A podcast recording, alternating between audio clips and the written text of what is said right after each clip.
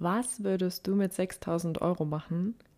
Ein Kleinwagen kaufen oder vielleicht eine Traumreise auf die Malediven? Also ich würde mir die Eizellen einfrieren lassen. Aber dass Kinderwunsch sehr teuer ist, das wissen wir alle, auch künstliche Befruchtungen. Heute geht es aber um das Thema Social Freezing.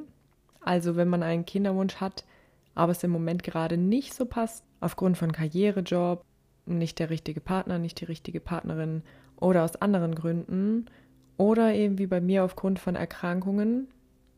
Und ich glaube, jeder hat so eine Aufgabe im Leben und ich bin irgendwie geboren, um Mami zu sein. Das klingt irgendwie voll kitschig. Kleine Triggerwarnung an dieser Stelle. Diese Folge beinhaltet die Themen Unfruchtbarkeit und Kinderwunsch. Ich erzähle euch jetzt aber, wie alles angefangen hat, wie ich auf das Thema Social Freezing kam und wie lange ich mich tatsächlich damit auseinandergesetzt habe und diese Entscheidung jetzt getroffen habe, dass ich meine Eizellen einfrieren werde.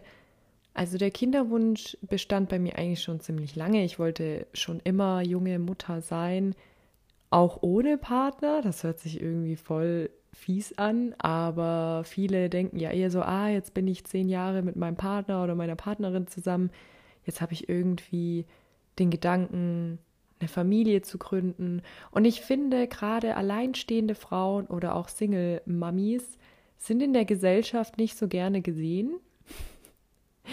Und ich habe auch damals sehr viel Kritik bekommen. Es hieß dann erstmal direkt so, ja, du willst doch nicht ein Kind ohne Vater aufziehen, dies, das, tralala ja, klar wünsche ich mir einen Partner, einen langfristigen Partner, mit dem ich dann auch Familie gründen kann. Aber für mich war einfach der Fokus meine eigene Fruchtbarkeit und deshalb bin ich auch auf das Thema gestoßen. Und es ist auch sehr skurril. Es kommen dann lauter Menschen, die sagen dann, ja, adoptiere doch einfach später.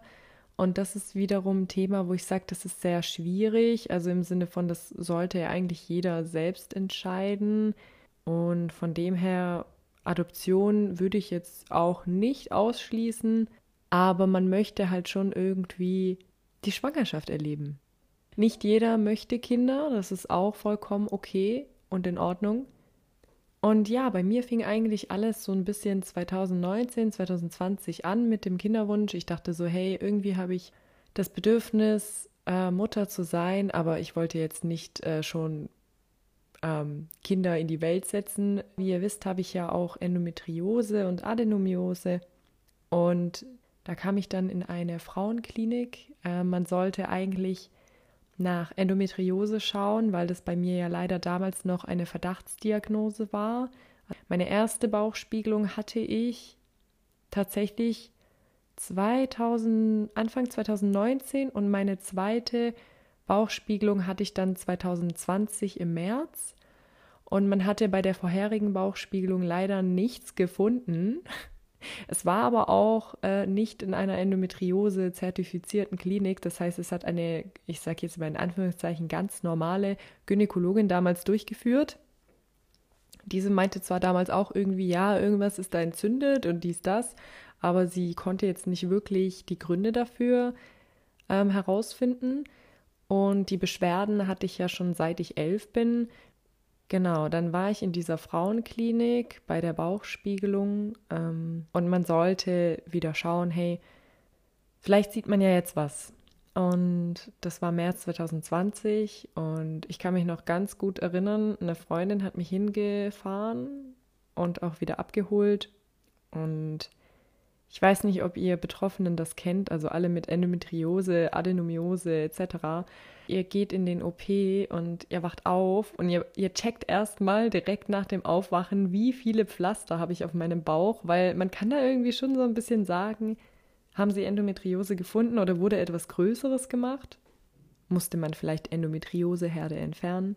Und ja, ich bin da aufgewacht und man hat ja auch eine Gebärmutterspiegelung veranlasst und eine Eileiterprüfung auf meinen Wunsch, weil ich gesagt habe, ich habe Kinderwunsch. Das war ja eigentlich, naja, gelogen war es nicht, aber das Ding ist halt, sobald man sagt, man hat Kinderwunsch, wird irgendwie direkt alles kontrolliert. Ich finde das irgendwie faszinierend und schockierend zugleich. Und das habe ich auch schon von vielen anderen Betroffenen gehört, gerade in Bezug auf Endometriose. Sobald man sagt, sobald das Wort Kinderwunsch fällt, alles abchecken. Na gut, ich hatte dann gesagt, ich habe einen Kinderwunsch. Ich wollte einfach mal schauen, wie sieht's aus mit meiner Fruchtbarkeit, ähm, was passiert da in meinem Bauch. Ja, und dann hat man diese Gebärmutterspiegelung und die Bauchspiegelung gemacht mit der Eileiterprüfung. Und dann bin ich aufgewacht, ich schaue auf meinen Bauch und sehe, ich glaube, es waren tatsächlich nur zwei Pflaster.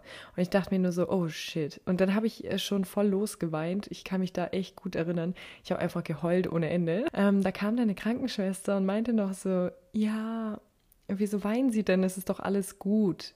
Und in dem Moment dachte ich mir nur so, man hat keine Endometriose gefunden. Weil, ich meine, gut, die Krankenschwester konnte es vielleicht auch nicht wissen, was man bei mir gefunden hat oder was auch immer. Sie meinte das in dem Moment wahrscheinlich auch nur gut. Aber in dem Moment habe ich realisiert, shit, man hat mal wieder nichts gefunden und jetzt ist wieder, jetzt geht wieder die ganze Suppe von vorne los. Jetzt musst du dich bei Ärzten und Ärztinnen wieder beweisen. Jetzt musst du sagen, ja, ich habe trotzdem die Schmerzen, auch wenn man nichts gefunden hat, ne? Jetzt nehmen mich Ärztinnen wieder nicht wahr oder ernst.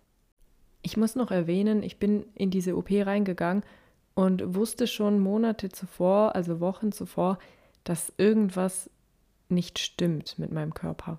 Und mein Bauchgefühl täuscht mich eigentlich nie. Und das finde ich krass, dass man auch selber seinen eigenen Körper so gut kennt. Und ja, ich hatte einfach so das Gefühl, ähm, rechts beim Unterbauch stimmt irgendwas nicht. Da ist es so still und es war auch immer ganz komisch. Ich hatte auch zu der Zeit noch zu einer Person irgendwie gemeint, damals, ähm, was ist, wenn ich keine Kinder kriegen kann? Und die Person hat mich damals noch belächelt und auch gemeint so, ja, Quatsch, ne? Also man denkt es ja dann auch gar nicht so von sich. Bei mir kann das nicht sein. Turns out, ähm, da kam dann eine Ärztin zu mir, also nach der OP.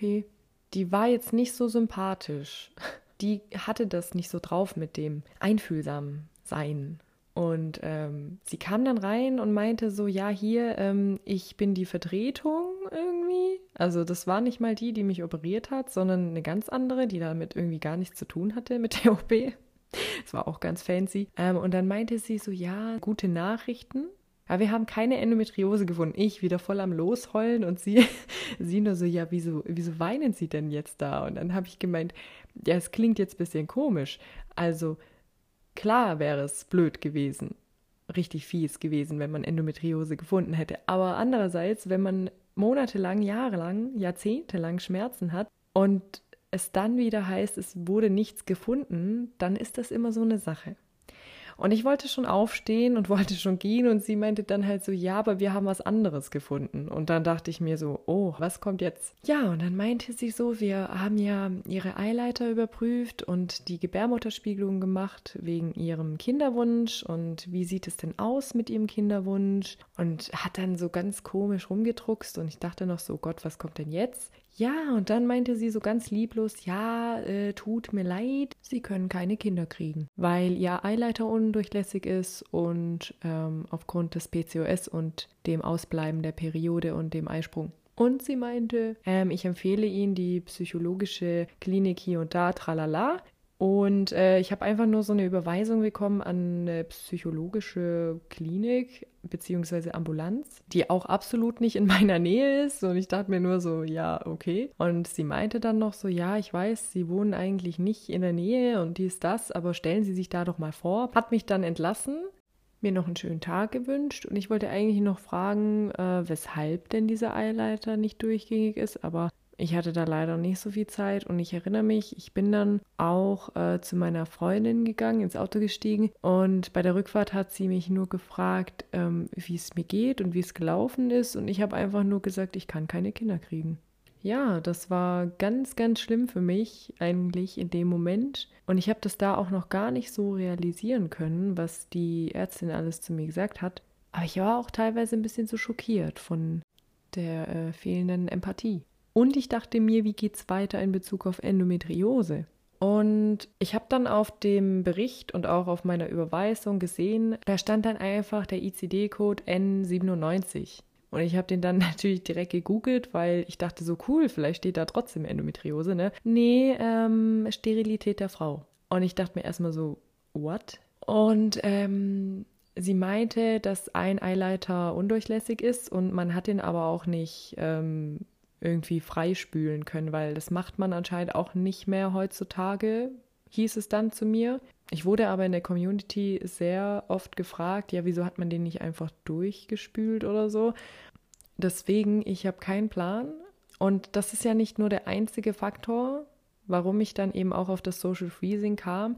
Ich habe halt quasi Angst gehabt, ja gut, wenn ich jetzt ähm, jahrelang warte mit meinem Kinderwunsch, also mit dem mit der Kinderplanung, was passiert mit meinem zweiten Eileiter. Nicht, dass der auch noch durch die ähm, Adenomiose zuwächst und auch nicht mehr funktioniert. Und dann habe ich schon ein bisschen mit der Angst zu tun bekommen.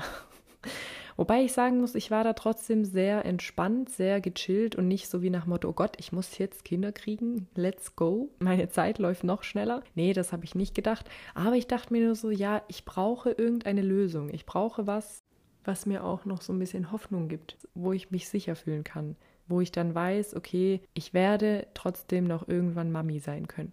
Dann kam ich irgendwie auf Social Freezing und dann dachte ich mir so, das ist ja eigentlich brillant. Also seinen Kinderwunsch quasi auf Eis legen im wahrsten Sinne des Wortes und ähm, trotzdem noch Kinderwunsch haben, nur eben halt nicht für den Moment.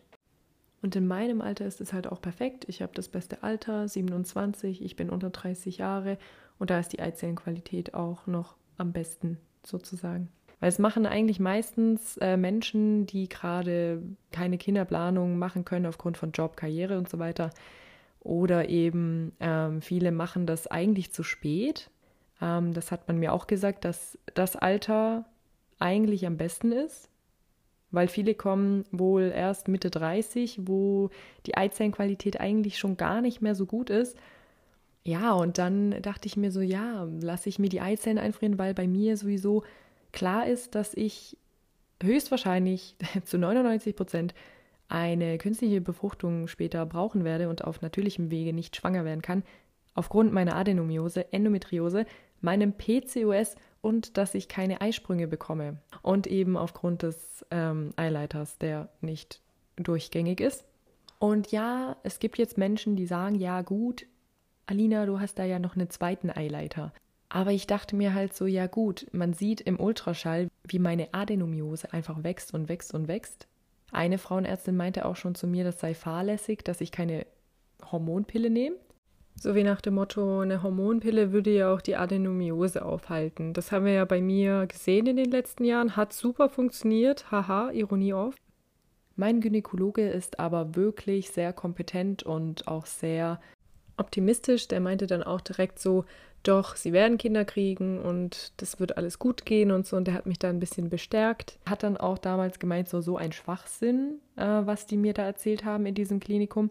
Auf alle Fälle habe ich aber dann mir gedacht, Social Freezing, was ist das eigentlich und wie viel kostet das?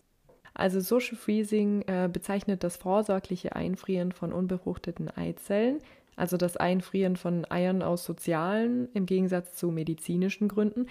Daher eben auch der Begriff Social Freezing. Und ähm, der Zellbiologe und Stammzellforscher Alan Tronson machte es mit der Gefriermethode zunächst möglich, befruchtete Eizellen aus IVF-Zyklen haltbar zu machen und im Jahr 1984 kam das erste Kind zur Welt, welches sich aus einem zuvor tiefgefrorenen Embryo entwickelt hatte. Ihr seht also, Social Freezing gibt es theoretisch eigentlich schon ein bisschen länger, aber so im Bekannten- oder Freundeskreis habe ich das jetzt auch so noch nie gehört gehabt damals. In meinem Fall ist es theoretisch schon ein medizinischer Grund, aber ich glaube, das interessiert die Krankenkassen trotzdem nicht. ich habe es schon versucht.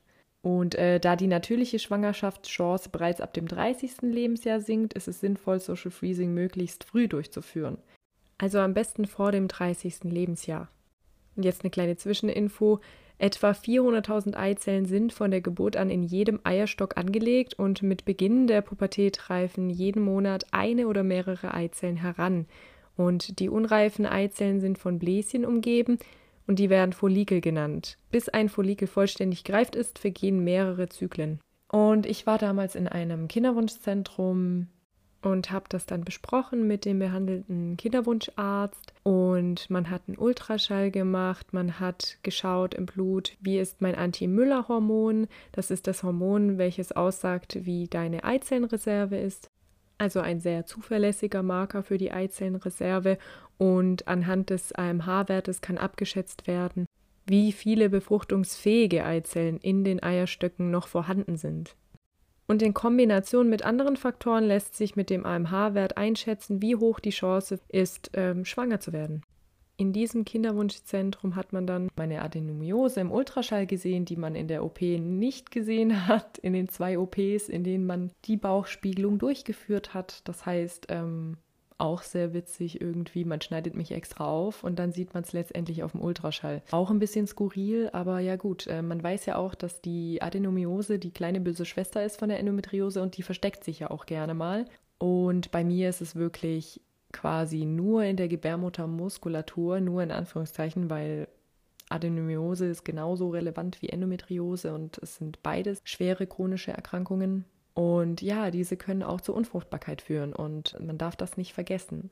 Soll aber gleichzeitig nicht bedeuten, dass ich jetzt sage, dass alle Menschen mit Endometriose oder Adenomiose keine Kinder kriegen können. Das ist kompletter Schwachsinn, das stimmt nicht. Nur bei mir sind es wirklich sehr viele Faktoren, die aufeinandertreffen. Von dem her bin ich eigentlich auch so ein bisschen erleichtert, ähm, wenn ich das machen kann und dann trotzdem noch die Chance haben werde, später Kinder zu kriegen. Ursprünglich galt ja das Einfrieren von Eizellen als Möglichkeit für junge Frauen mit Krebs nach einer Chemotherapie ein genetisch eigenes Kind zu bekommen. Genau, und beim Social Freezing werden eben die Eizellen entnommen und eingefroren. Die aktuell verlässlichsten Studien gehen bei 10 gelagerten Eizellen von 40 Prozent, ähm, bei 12 Eizellen von 60 Prozent und bei 20 Eizellen von 90 Prozent Chance auf eine nachfolgende Lebend Geburt aus, wenn diese in der optimalen Lebensphase, also unter 30 Jahre, entnommen wurden. Noch ein kleiner Fakt an dieser Stelle. In Österreich ist das Kryokonservieren von Eizellen ohne medizinische Indikation sogar verboten. Studien zufolge zeigen durch Eggfreezing gezeugte Kinder auch ein vergleichbares Risiko zu Kindern, die bei normalen IVF- oder ICSI-Zyklen gezeugt wurden.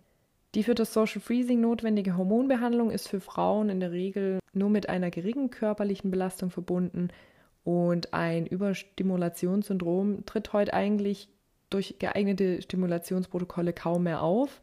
Ähm, das ist eben so meine größte Sorge gewesen mit dem PCOS. An dieser Stelle nochmal eine kleine Erklärung. Beim sogenannten Überstimulationssyndrom produzieren die Eierstöcke sehr viele und sehr große Eibläschen und dadurch kann es einem übel werden oder man bekommt dann Schmerzen oder es sammelt sich Flüssigkeit im Bauchraum. Und im schlimmsten Fall, aber in sehr seltenen Fällen, kann ein Überstimulationssyndrom auch lebensgefährlich werden. Und bei PCOS, da ist das Risiko ein bisschen höher, dass man das eben überstimuliert, aber es wird ja alles kontrolliert. Ähm, es werden ja auch Ultraschalluntersuchungen regelmäßig durchgeführt, von dem her müsste da eigentlich nichts passieren. Genau, nun aber zum Ablauf. Der erste Schritt ist die Entnahme von möglichst vielen Eizellen. Dazu wird in der Regel eine Hormonbehandlung zur Stimulierung der Eizellreifung durchgeführt. Regelmäßige Ultraschalluntersuchungen erlauben eben die genaue Beobachtung des Reifezustands der Eibläschen und dann zum geeigneten Zeitpunkt werden die Eizellen dann unter einer kurzen Narkose mit einer dünnen Nadel durch die Vagina entnommen. Die Frau muss dabei nicht befürchten, dass sich ihre natürliche Eizellreserve durch diese Entnahme dann von mehreren Eizellen verringert. Das habe ich nämlich gedacht. Ich dachte mir nur so, ja gut, wenn, der da dann so 10, 20 Eizellen von mir nimmt, dann habe ich ja noch weniger. Aber anscheinend ähm, wird die Reserve nicht verringert dadurch. Dann geht es zur Lagerung. Die gewonnenen Eizellen werden bei minus 196 Grad eingefroren und können in diesem Zustand jahrzehntelang sicher gelagert werden. Je mehr Eizellen gelagert werden, umso größer ist die Chance, den Kinderwunsch verwirklichen zu können. Und die Qualität nimmt auch nicht ab, je länger man es lagert. Dann geht es zur Befruchtung. Sollte sich ein späterer Kinderwunsch dann nicht auf natürlichem Weg erfüllen, kann die Frau auf die kryokonservierten Eizellen zurückgreifen. Hier würde ich äh, gerne noch erwähnen, dass zunächst natürlich eine Schwangerschaft auf natürlichem Wege angestrebt werden sollte. Ähm, und wenn diese nicht erzielt wird, dann greift man eben auf die kryokonservierten Eizellen zurück. Es gab auch eine Zeit lang Gerüchte, ähm, dass die Medikamente zur Vorbereitung von Social Freezing Krebserkrankungen begünstigen, aber zahlreiche Einzelstudien sowie eine große Analyse mehrerer Studien Mit insgesamt fast 110.000 Frauen zeigen jedoch, das Risiko für Gebärmutterhalskrebs, Eierstock- oder Gebärmutterkrebs ist bei Frauen nach Stimulationsbehandlungen nicht erhöht. Und darüber hinaus hat die Behandlung auch keinen Einfluss auf den natürlichen Monatszyklus. Eine große niederländische Studie konnte 2005 beweisen, dass durch die Behandlung keine Gefahr besteht, frühzeitig in die Wechseljahre zu kommen.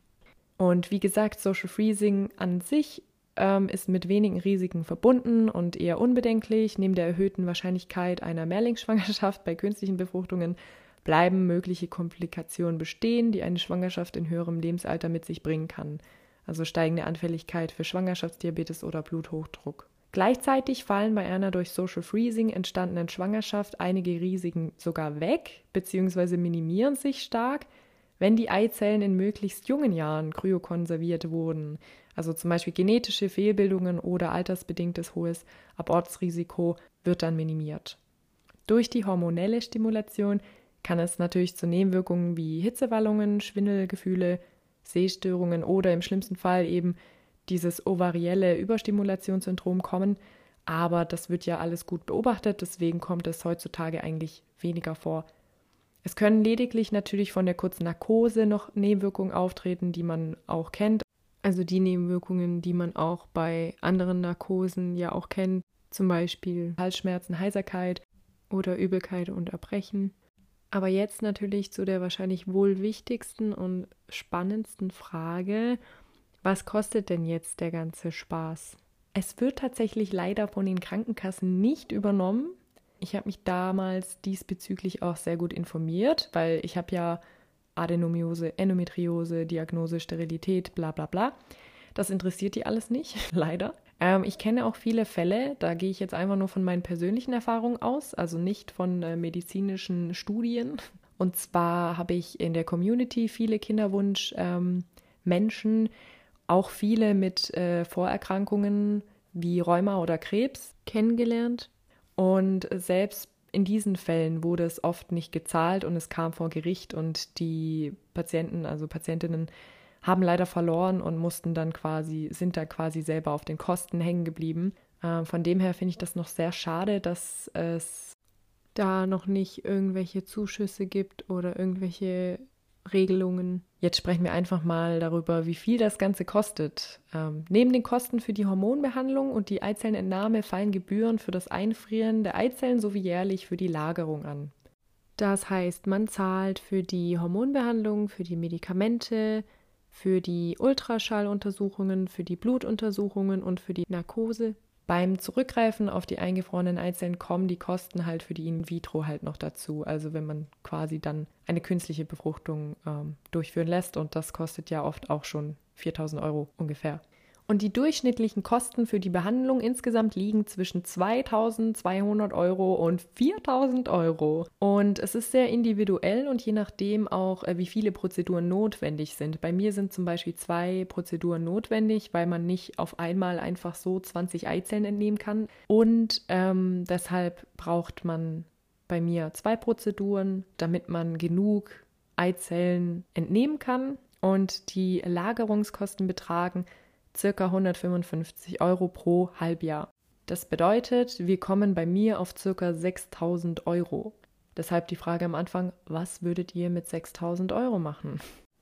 Was bei mir noch ein Grund ist, aufgrund meines ME-CFS und meinem derzeitigen Gesundheitszustands kann ich wahrscheinlich auch kein Kind großziehen. Deswegen ist es für mich ganz, ganz schwer, weil ich gar nicht abschätzen kann, wann werde ich geheilt sein? Werde ich überhaupt in den nächsten Jahren geheilt sein vom MECFS? Gibt es da endlich bald ähm, Therapie? Deswegen dachte ich mir, damit ich schon mal eine Sache geklärt habe und da ein bisschen weniger Stress habe. Ich bin auf jeden Fall sehr gespannt, wie das Ganze wird, weil ich wollte das eigentlich schon vor meiner Reha machen, dachte mir, habe aber mit dem Kinderwunscharzt besprochen, dass ich erst in Reha gehe und dann schaue, wie es mir danach geht. Jetzt habe ich ja keine Reha bekommen nach einem Jahr. Und in dem Fall werde ich das eventuell im November machen. Ich weiß es noch nicht. Ich nehme euch auf jeden Fall auf meiner Kinderwunsch- und Social Freezing-Reise mit. Ihr könnt auch gerne den Beitrag dazu auf Instagram lesen. Ich habe da alles ein bisschen so kurz wie möglich zusammengefasst über Social Freezing, Und wenn ihr Fragen zu dem Thema habt, dann schreibt sie mir gerne. Ich hatte zu meinem Social Freezing ja auch einen Spendenaufruf gemacht. Und ich bedanke mich nochmal für alle, die gespendet haben und das möglich machen, dass ich ähm, das eben machen kann. Ich habe selber auch sehr viel gespart. Und wir kennen es ja selber, gerade als chronisch kranke Person hat man einfach nicht so viel Geld. Und für meine Therapien bezahle ich ja auch gerade alles selbst, weil das die Kasse ja leider nicht übernimmt. Deswegen vielen herzlichen Dank. Ich hoffe, das Thema und auch die Folge hat euch gefallen. Ihr könnt gerne Feedback geben. Ja, ich bin offen für konstruktives Feedback, ähm, nicht für Menschen, die absichtlich meinen Podcast schlecht bewerten. Darüber hatten wir es ja schon. Das ist dann eben keine konstruktive Kritik. Die Quellen findet ihr wie immer unter dieser Folge in der Beschreibung. Und wenn du deine Geschichte erzählen möchtest oder hier bei mir im Podcast dabei sein möchtest, dann schreib mir gerne unter spoonsoutofcontrol.gmx.de oder auf Instagram bei spoonsoutofcontrol per Direktnachricht. Und sei gespannt, in der nächsten Zeit gibt es wieder interessante und tolle Gäste und auch ein kleines Gewinnspiel Ende August auf Instagram. Und ich kann euch das Thema Social Freezing nur ans Herz legen wenn ihr aufgrund von Erkrankung, Job, Karriere oder aus anderen Gründen euren Kinderwunsch auf Eis legen möchtet und noch etwas auf Reserve haben möchtet, also quasi Kinderwunsch auf Reserve, dann kann ich euch das nur empfehlen. Zum Abschluss aber noch eine kleine funny Story wieder und ein kleiner Fun Fact. Wenn ihr umziehen solltet, dann passt darauf auf, dass ihr eure Spezialistinnen behalten könnt, weil mir ist es jetzt so ergangen, ich wurde von meiner Neurologin aus der Praxis geschmissen, aus dem Grund, weil ich umgezogen bin. Also nicht, weil ich jetzt wieder umgezogen bin, sondern der Umzug davor, obwohl ich ja nach dem Umzug trotzdem noch bei ihr war. Und äh, das ist für mich so ein Ding, so, das verstehe ich nicht ganz, weil meine anderen Spezialistinnen, also wie zum Beispiel mein Lungenfacharzt, der hatte auch noch nie Probleme gehabt. Ich bin ja schon öfter als einmal umgezogen, aber gut, ähm, Vielleicht so ein kleiner Tipp an euch. Falls ihr nicht unbedingt umziehen müsst, tut's nicht, weil dann verliert ihr eure Ärztinnen. Im schlimmsten Fall. Das ist sehr krass, finde ich, weil gerade bei SpezialistInnen findet man ja nicht wirklich einen direkten Termin und es gibt ja auch nicht so viele, also gerade hier, wo ich wohne. Das heißt, ich habe jetzt chronische Migräne und stehe quasi alleine da mit meiner chronischen Migräne, die ich schon seit ich 16 bin habe.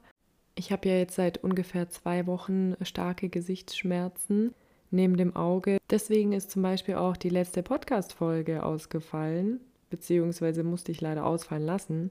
Und dann habe ich bei einem anderen Neurologen hier in der Nähe angerufen, bei dem ich auch schon in Behandlung war. Und äh, da hieß es zu mir dann, ja, ich soll damit zu meiner Hausärztin gehen. Tja, das Blöde war nur, meine Hausärztin ist bis Ende des Monats im Urlaub. Und ich war witzigerweise an dem Tag auch bei meiner Hausärztin, weil ich da eigentlich einen Termin hatte. Nicht nur für eine B12-Spritze, sondern eben auch, um abzuklären, wie es weitergeht mit mir, mit äh, Behandlung und Schmerztherapie und so weiter. Und äh, dann war ich da vor Ort und dann hieß es so, ja, die Ärztin ist nicht da. Wollten Sie noch in die Sprechstunde? Ja, deswegen hatte ich diesen Termin gemacht. Aber hey, dann wurde ich halt wieder heimgeschickt und ähm, habe immerhin meine B12-Spritze bekommen.